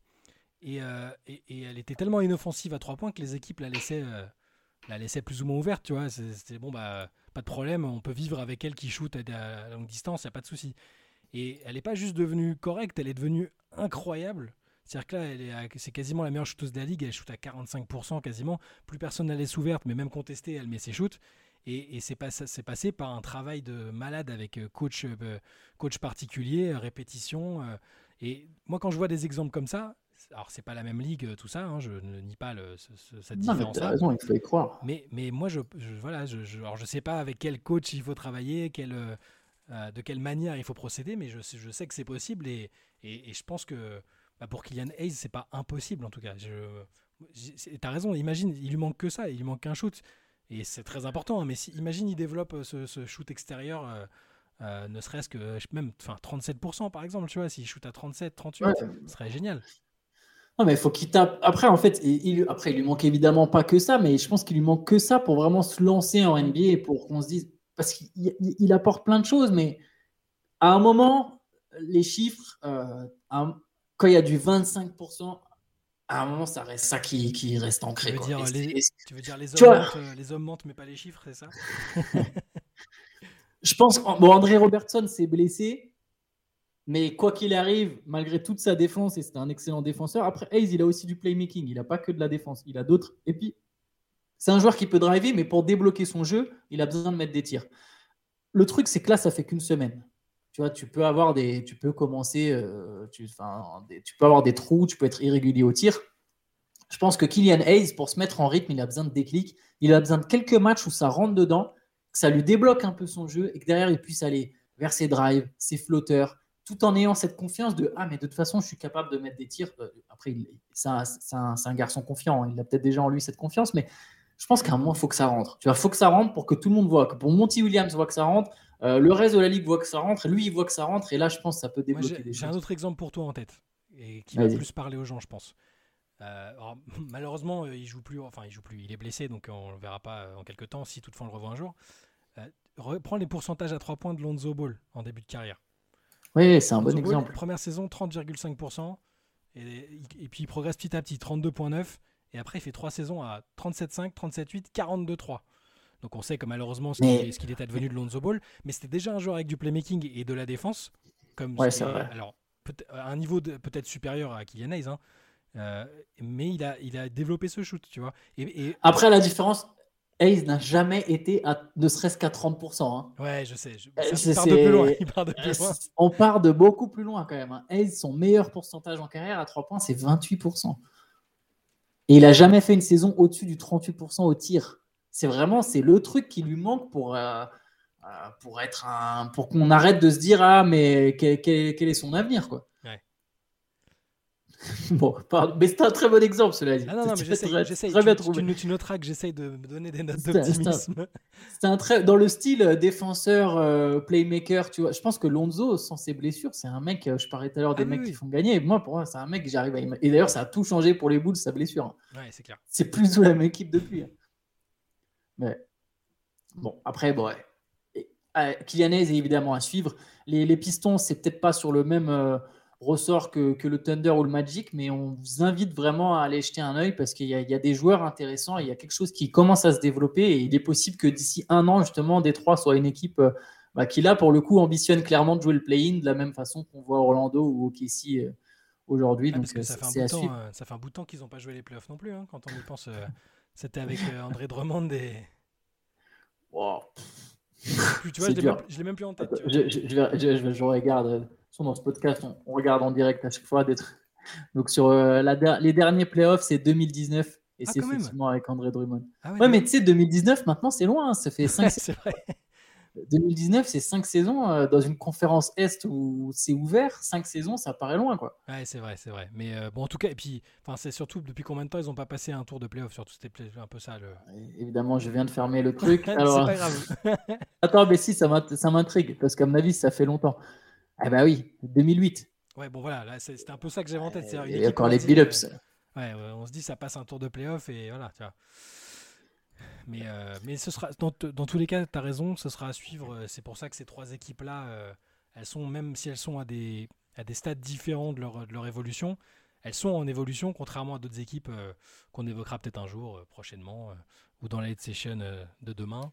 Euh, parce qu'il y a des équipes qui justement ne sont pas au même stade de, de, de reconstruction et de progression et, et pour lesquelles il n'y a, pas des perspectives aussi, euh, aussi enthousiasmantes. Allez, une question en méga rapide, on- sans développer. Une question, quelle est selon toi la plus prometteuse des trois à moyen long terme? Avec ce groupe-là, juste ce groupe, on imagine la progression interne des mecs qui sont déjà en place. Ouais. On peut prendre en compte un peu les assets, etc.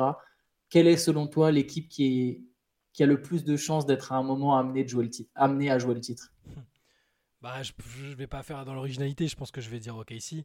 Ap- Avec la petite, le petit bémol euh, qu'on a évoqué, c'est-à-dire qu'ils sont dans la conférence Ouest et que l'Ouest euh, euh, est amené à être encore devant l'Est pendant quelques temps, je pense, vu le, vu le paysage, vu, la composition du paysage. Euh, mais ouais, non, quand même, le Thunder, ils ont, dire, ils ont déjà. un- Mm. Pour moi, la simple présence de chez Gilgeous Alexander, ça fait la différence parce que même si les, deux autres équipes ont des franchise players plus ou moins identifiés, peut-être presque plus détroits qu'Orlando, paradoxalement, parce qu'ils sont, Ouais. sur un- ils sont plus sur un tandem fort, Orlando, Banquero, Wagner. euh, euh, bon, même si a priori Banquero a peut-être plus le profil de la- du franchise player, c'est un américain, tout ça. Euh, Détroit, il y a Kate Cunningham, tu vois, c'est déjà établi. Donc je pense quand même que je dirais OKC, euh, et puis sur le, le stade de l'avancée, Orlando un peu derrière, et, et Détroit encore un tout petit cran derrière. Mais euh, en tout cas, si on les a choisis, c'est qu'on a un petit peu d'optimisme pour les, pour les trois. Euh, et, et- et voilà, après, je- si tu me demandes là maintenant, je pense qu'OKC va arriver plus vite à des, à des matchs. Oui, non, mais c'est- pas tant sur à la vitesse à laquelle ça arrive, c'est laquelle est a le plus de potentiel pour aller loin. Imaginons dans six ans, tu vois, on est dans six ans avec le même groupe. Quelle est celle qui ira le plus loin, pas celle qui ira le plus vite loin, quelle est celle qui ira le plus loin Ah, mais, mais, je, ouais. mais, mais la Même réponse est peut-être aussi au Kessie. Même, hein. Ouais, même moi, réponse, moi- pareil, moi, pareil, au final, je vais répondre au Kessie aussi parce que j'ai l'impression que le duo Chet, Chet, Shea, ah, c'est c'est- c'est trop puissant en fait en termes de potentiel. Euh, voilà. Si ça reste, a priori, ces deux-là c'est ça, ensemble, c'est je pense que que celle le qui ira le plus loin des trois. Il n'y a pas que le talent, il y a la, la possibilité, comme on l'a évoqué tout à l'heure, de, de modifier un peu le groupe s'il faut, s'il y a besoin d'ajustement. Il y a un bon coach, il y a un super GM, enfin voilà, c'est un, un tout. hein. Je dis ça parce que c'est l'argument principal, ce côté euh, un, joueur qui est l'un des peut-être l'un des dix meilleurs ou pas loin d'un des dix meilleurs de la ligue, plus un talent comme Holmgren qui montre qu'il est tout de suite prêt. Ouais, moi c'est pour ça en tout cas.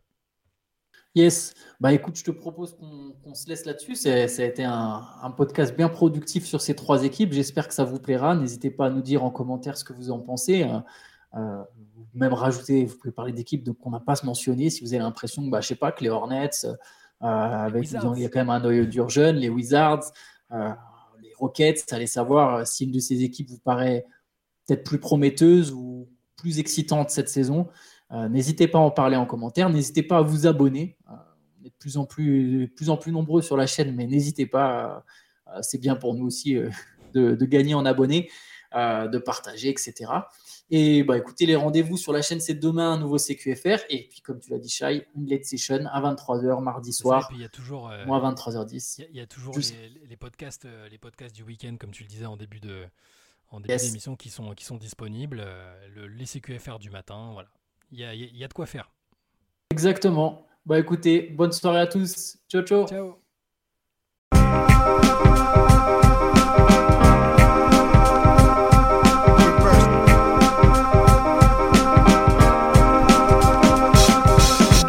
Out there, and it's either play or get played.